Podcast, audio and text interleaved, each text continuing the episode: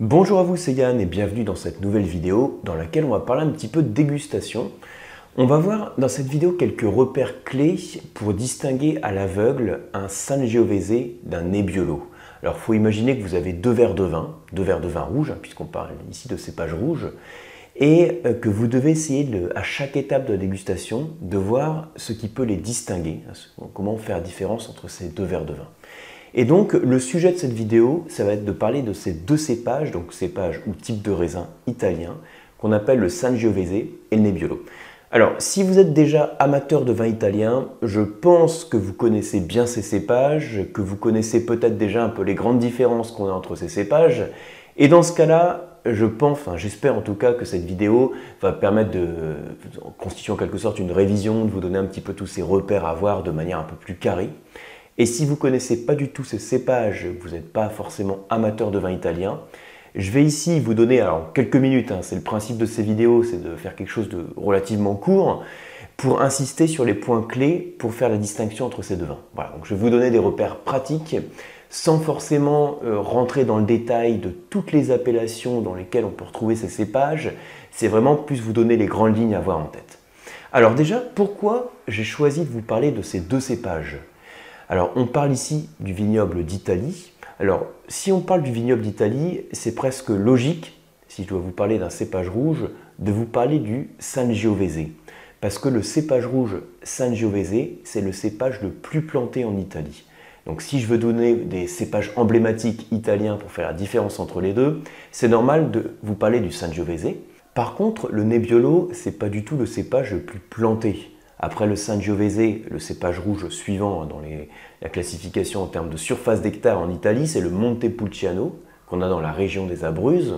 Et puis ensuite, on a par exemple le cépage Merlot, puis le cépage Barbera. Le, le Nebbiolo ne vient qu'après. Alors pourquoi je choisis ici de vous parler du Nebbiolo? C'est simplement parce que ça fait partie des cépages à forte notoriété, euh, cépages emblématiques, hein, je vous disais à l'instant, donc des cépages vraiment euh, qui sont euh, connus et reconnus comme pouvant donner des vins très qualitatifs. Parce que je donne souvent cette vision alors très simplifiée de l'Italie, alors m'en voulez pas si vous êtes amateur de, de vin italien, mais je dis souvent s'il faut réduire l'Italie à deux régions viticoles, on va parler principalement de la Toscane et du Piémont c'est réducteur, hein, mais c'est pareil, en France, on peut réduire à Bordeaux-Bourgogne, c'est très réducteur. Mais pour des gens, par exemple, qui connaissent pas du tout Vignoble de France, c'est un premier pas pour donner quelques repères, on va dire. Donc sur l'Italie, deux régions clés, la Toscane et le Piémont. Au sein de la Toscane, le cépage clé, c'est le Sangiovese. Et au sein du Piémont, le grand cépage clé aussi avec la plus forte notoriété, c'est le Nebbiolo. Donc c'est le pourquoi en fait de, de la sélection de ces deux cépages que j'ai choisi de vous présenter sur cette vidéo de manière comparative.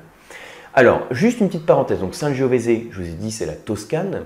L'appellation la plus connue, hein, c'est le Chianti par exemple, mais vous allez également retrouver le cépage Sangiovese sur le Brunello di Montalcino, sur le Vino Nobile di Montepulciano.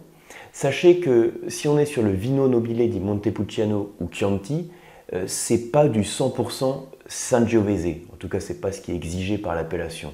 Il y a des assemblages, mais le Sangiovese fait partie de ces cépages principaux. Par contre, sur Brunello di Montalcino, là, on a bien 100% de Sangiovese. Bon, je ferme la parenthèse, je ne vais pas rentrer dans le détail des appellations, c'est juste pour associer quand même le cépage à des appellations clés. Maintenant, au sein du Piémont, le cépage Nebbiolo, à quelle appellation on va l'associer? Eh bien, ça va être par exemple Barolo et Barbaresco. Voilà. Donc sur déjà sur une petite vidéo comme ça de quelques minutes, il faut absolument que vous ayez en tête un Sangiovese, on fait simple, Toscane, Chianti, Brunello di Montalcino aussi par exemple, Vino Nobile di Montepulciano, et Piémont, le Nebbiolo, avec Barolo, Barbaresco. Au sein de Asti ou Alba, c'est les cépages par exemple Barbera, Dolcetto que l'on va retrouver. Donc là j'insiste sur Sangiovese, Nebbiolo. Alors, si je compare ces deux vins, quelles sont les différences que je vais observer à chaque étape de la dégustation? Déjà, sachez qu'il y a un point commun entre ces deux cépages, c'est que ce sont deux cépages qui sont à même de créer des vins avec du corps. Alors qu'est-ce que c'est qu'un vin avec du corps? C'est un vin fort, un vin puissant, hein, c'est-à-dire qui, donne l'impression de volume en bouche. Les deux cépages sont en mesure de créer des vins corsés. Parfois, quand je dis ça à des gens qui dégustent un peu régulièrement des vins italiens, ils me disent Bon, bah, le Sangiovese, quand même, il n'est pas du tout au niveau du Nebbiolo en termes de corps. Alors, pas du tout, il est un petit peu en dessous, mais il est presque au même niveau. C'est-à-dire qu'en termes de potentiel de corps, un Sangiovese peut être à 4 sur 5, alors qu'un Nebbiolo est à 5 sur 5. Mais c'est vrai que quand on déguste, euh, par exemple, des, Chianti, il y a tous les styles, je vais en reparler juste après, euh, vous pouvez avoir des vins qui vont être un petit peu plus euh, frais sur le fruit, plus légers moins corsés. Mais le potentiel en termes de corps est important.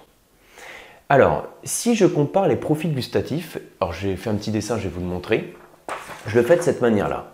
Alors, vous connaissez ce triangle si vous me suivez, j'aime bien le faire pour représenter les profils des vins et des cépages. Ça, le A, c'est l'acidité des vins.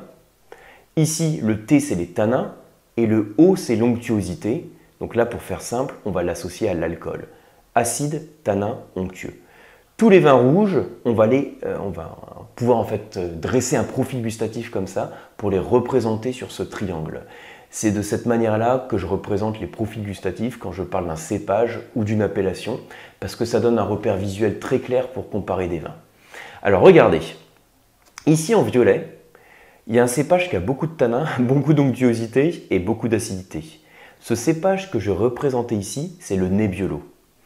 Et en couleur un peu plus jaune ici, hein, vous avez un cépage alors, qui a encore un beau potentiel, bon niveau d'acidité, bon niveau d'onctuosité, bon niveau de tanin, mais un petit peu inférieur au Nebbiolo, hein, donc en termes de corps, c'est le Sangiovese.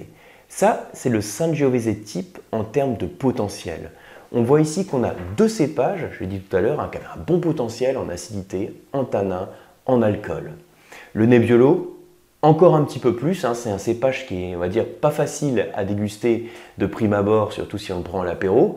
C'est plus un vin de gastronomie qui a besoin d'un repas en face, hein, pour euh, d'un repas ou d'ailleurs un, un bon vieillissement dans une bonne cave pour arrondir un peu la structure tannique et l'acidité. C'est un vin de garde. Donc Nebbiolo du corps de la garde, le Sangiovese également, mais un petit peu moins on va dire. Par contre, il y a un truc qui surprend parfois, dès la première étape de la dégustation, si je compare un verre de Sangiovese et un verre de Nebbiolo. Malgré le fait, que le Nebbiolo soit plus corsé généralement, vous allez constater que le Nebbiolo est aussi plus pâle en couleur. Je l'ai représenté ici, donc à, à côté du triangle, j'ai fait juste un axe, le C c'est la couleur.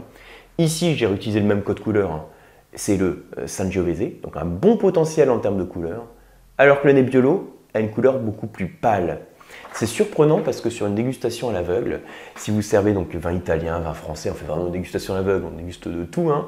on essaye d'avoir le plus possible des monocépages, on va dire pour une dégustation ici dans ce cadre pédagogique, et on peut confondre le Nebbiolo avec le Pinot Noir, en visuel seulement en termes de visuel, parce que la couleur est relativement faible, on n'a pas un fort potentiel en anthocyanes, qui sont les pigments colorants. Par contre, en bouche, on n'a plus le même profil, parce que Nebbiolo a une vraie structure tannique, euh, généralement bien supérieure à celle que peut avoir un pinot noir type. Donc là, je vous ai parlé des différences en termes de couleur, en termes de profil gustatif. Au niveau olfactif, quelles sont les différences que l'on va avoir? Alors déjà, avant de parler des différences, je vais vous parler des points communs on va retrouver des arômes de fruits noirs, des arômes de prunes, des arômes de cerises qui vont être communs aux deux cépages. Mais le Sangiovese, il n'est pas rare qu'il développe aussi des notes plus végétales, d'herbes sèches notamment, alors que le Nebbiolo va développer aussi des notes florales, de roses, quelques notes de cuir aussi. Donc vous avez ici quelques critères du coup en termes visuels, olfactifs, gustatifs sur les grandes différences qu'on peut avoir entre ces deux cépages. Donc après un travaux pratique, il vous faut déguster un verre de Nebbiolo, un verre de Sangiovese, donc en monocépage hein, sur la Toscane par exemple et le Piémont, sur le même millésime pour pas avoir l'impact du vieillissement sur le vin et de voir et ressentir les différences à chaque étape de la dégustation.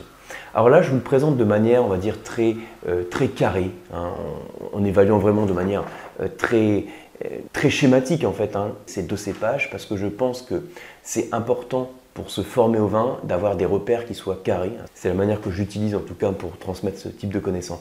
Par contre, quand vous dégustez des vins, vous allez vous rendre compte qu'il faut quand même prendre du recul et qu'on peut très bien avoir des différentes approches pour un même cépage en fonction des choix du vigneron, en fonction du terroir, en fonction du millésime.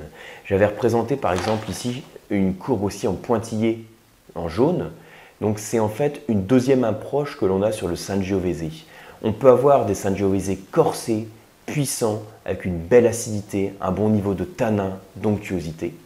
Mais on peut avoir d'autres Sangiovese pour lesquels le tanin et l'acidité vont être beaucoup plus faibles. Donc en fait, le triangle va remonter sur le profil gustatif et on va avoir des vins plus légers et plus travaillés sur le fruit.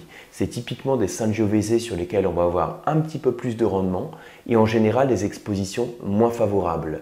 On va créer des vins avec un moins grand potentiel de garde, mais ça restera du Sangiovese. Et dans ce cas-là, hein, c'est clair que les repères que je vous donne, ce sont des repères types sur les cépages, mais comme toujours, prenez du recul.